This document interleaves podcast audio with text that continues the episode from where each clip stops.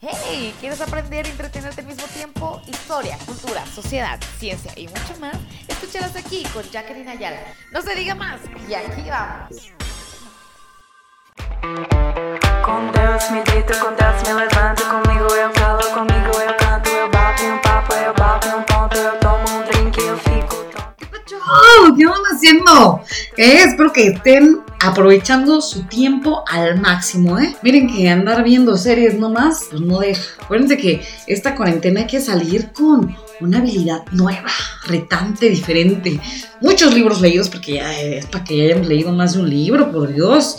Y bueno, justo, acá, hablando de libros, estaría padre que cada podcast pudiera recomendarles algo que me guste. Ay, no, porque cuando tengan su podcast, ya recomiendan lo que ustedes quieran. Pero mientras yo les voy a recomendar lo que a mí me gusta, ¿no? Entonces, aquí va un, libro. Porque aparte va como súper relacionado al tema del día de hoy, que es la motivación emprendedora. Sabemos que en las peores crisis necesitamos las mejores oportunidades y necesitamos activarlas ya. Así que para inspirarlos, voy a poner rápidamente este libro que se llama, pues realmente se llama como la persona, es más como una biografía, pero él no la escribe, la escribe un periodista, que se llama Elon Musk, el creador de Tesla, PayPal y SpaceX, que anticipa el futuro. Y bueno, también hizo un montón de empresas más, pero bueno, aquí en el libro nomás pusieron eso. ¿no? se los recomiendo porque te inspira un montón, de verdad que tiene una personalidad que, no, bueno, me mata. Digo, sí, él, él es mi novio, no, no se los había comentado, es mi novio, pero viaja mucho, entonces casi no lo veo. Pero, a pesar de que no es la persona más atractiva del mundo, no sé, tiene una mente increíble que, wow, es por eso que es mi novio, aunque, aunque no lo sabe, la verdad, la verdad es que aún no lo sabe, pero espero que pronto lo sepa. Cierto, no, porque tiene esposa y yo, miren, respeto. y bueno, Veniendo de la mano con el tema de la innovación y el emprendedurismo, les decía que es tiempo, pues que se avecina una crisis, es muy importante que empecemos a activar todas nuestras ideas de negocio y veamos aquellos gaps en los que podamos meter nuestra idea en práctica y ser ¡pum! Millonarios. o al menos pues ayudar a, nuestra economía, a nosotros mismos, a nuestro futuro, entretenernos algo y hacer algo positivo para nuestra sociedad. Así que por eso el día de hoy les traigo un tema que sin duda a mí me apasiona y me encanta y les voy a hablar de la meca del emprendimiento. ¿Ustedes saben cuál es? Seguramente sí, porque la mayoría de los, empre de los emprendedores de Gacela, que así les llaman, porque son de rápido escale, pues están ahí. Incluso yo la verdad es que pasando esta cuarentena me gustaría darme una vueltecita por allá y ver, ver en las calles, en los cafés, a ver si es cierto que ocurre esa maravilla, esas reuniones que están llenas de sueños, de mucho dinero y de muchas ganas y de mucha acción. Y por eso es que el día de hoy les voy a hablar de cómo es que surge este espacio geográfico al que llamamos Silicon Valley. Así que no se diga más y aquí va.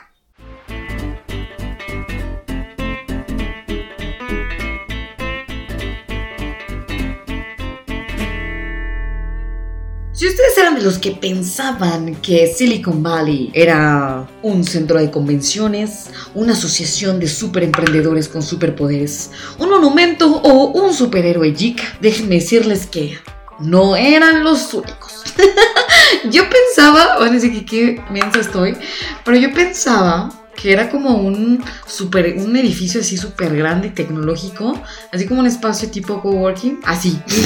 pero, pero no, es mucho más allá de eso.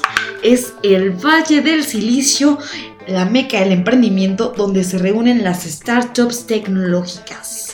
Y fíjense, es el Valle del Silicio por varios eventos afortunados que sucedieron en un determinado momento.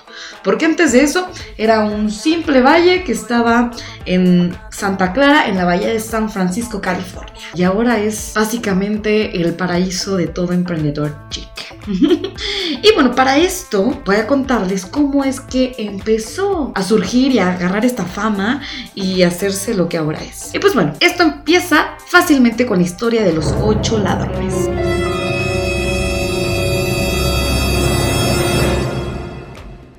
Había una vez un científico muy audaz que trabajaba en los, en los laboratorios Bell, el Bell de Graham Bell. Ya saben, el inventor del teléfono.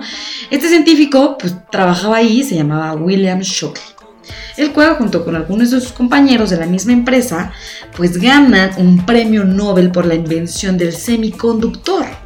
Así que pues como todo buen millennial, porque andaba como en esa edad más o menos, pues se siente súper empoderado, ¿no? Ya sabes, pecho en pelo, pelo en pecho, acá todo fuerte y empoderado.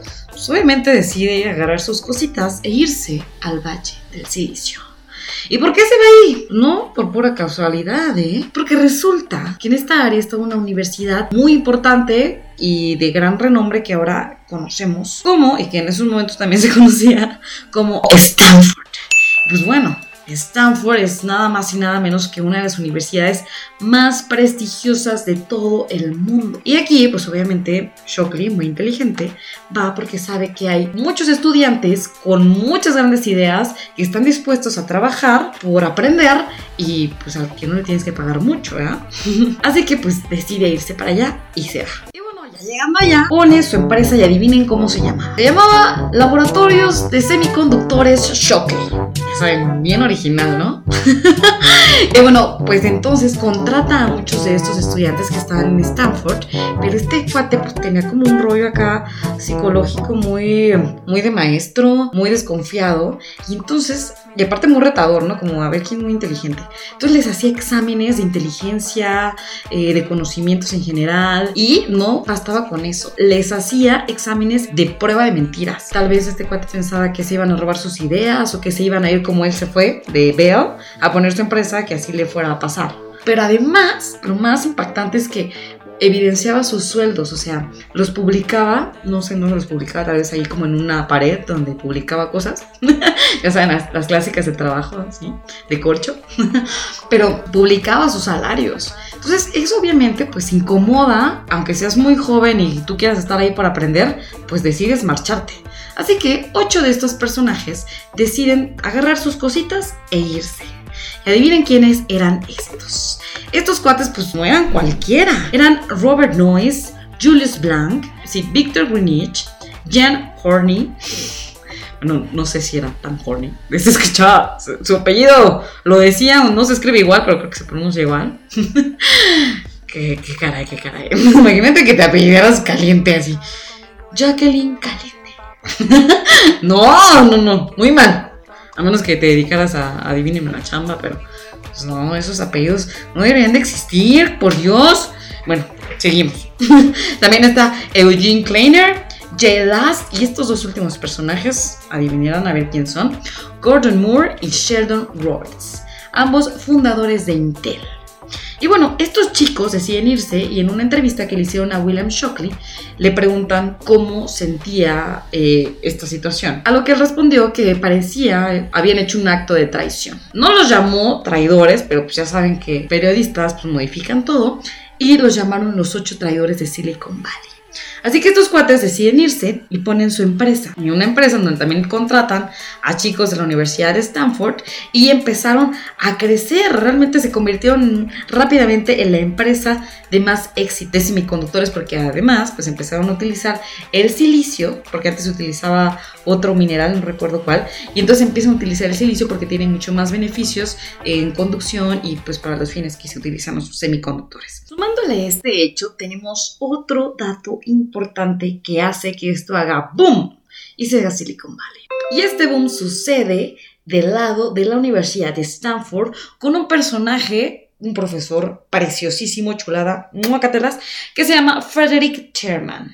Frederick Terman era un maestro de esos que todo mundo en alguna vez en su vida ha tenido. De esos que lucha por los estudiantes, que te impulsa, que te motiva, que ve por todo, ¿no? Lamentablemente no abundan este tipo de maestros, pero cuando sí hay que valorarlos, atesorarlos y sacarles todo el jugo, como limón, ya saben. Y bueno, Frederick Terman, pues era un maestro muy brillante y veía por el desarrollo integral de sus alumnos.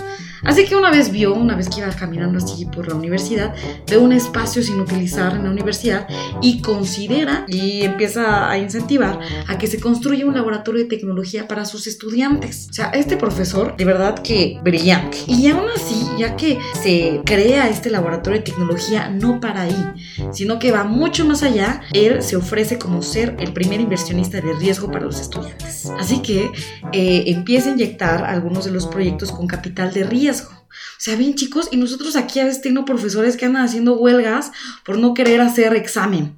Y allá hasta apuestan por ti, apuestan a este talento, estas ideas, porque el talento de verdad que no es que escasee, existe, pero falta apoyarlo y Frederick Sherman lo sabía. Y uno de los casos de éxito que tuvo este laboratorio y este um, capital de riesgo invertido fueron los fundadores de HP, Hewlett Packard, estudiantes de Stanford, que era William Hewlett y David Packard. Y es así que empieza a crearse una cultura de apoyo al talento, de inversión de riesgo, de emprender sin miedo, de emprender con estudiantes que saben que están motivados y que es la mejor etapa para que exploten más ideas. Y pues todo eso empezó a crearse en este espacio geográfico. Así que ahora es ejemplo para muchos de nuestros países. Existen otros Silicon Valleys que están en París. El Silicon Valley de México, por si no sabían, está en Guadalajara.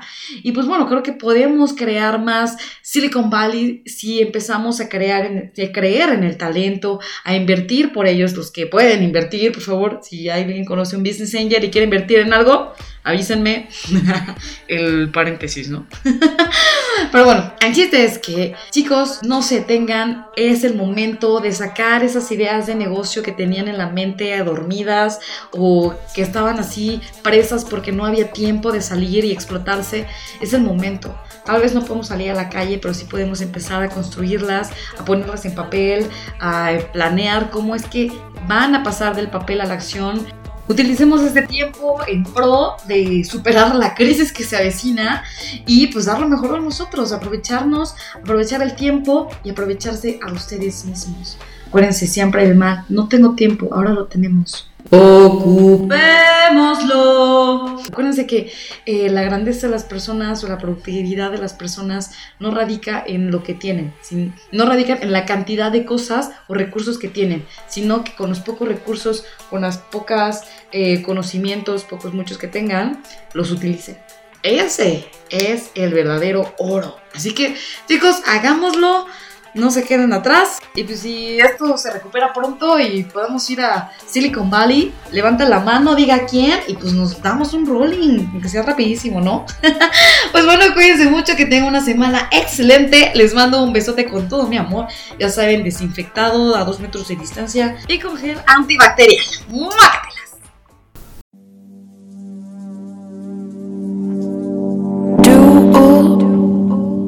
Such a simple word, just do.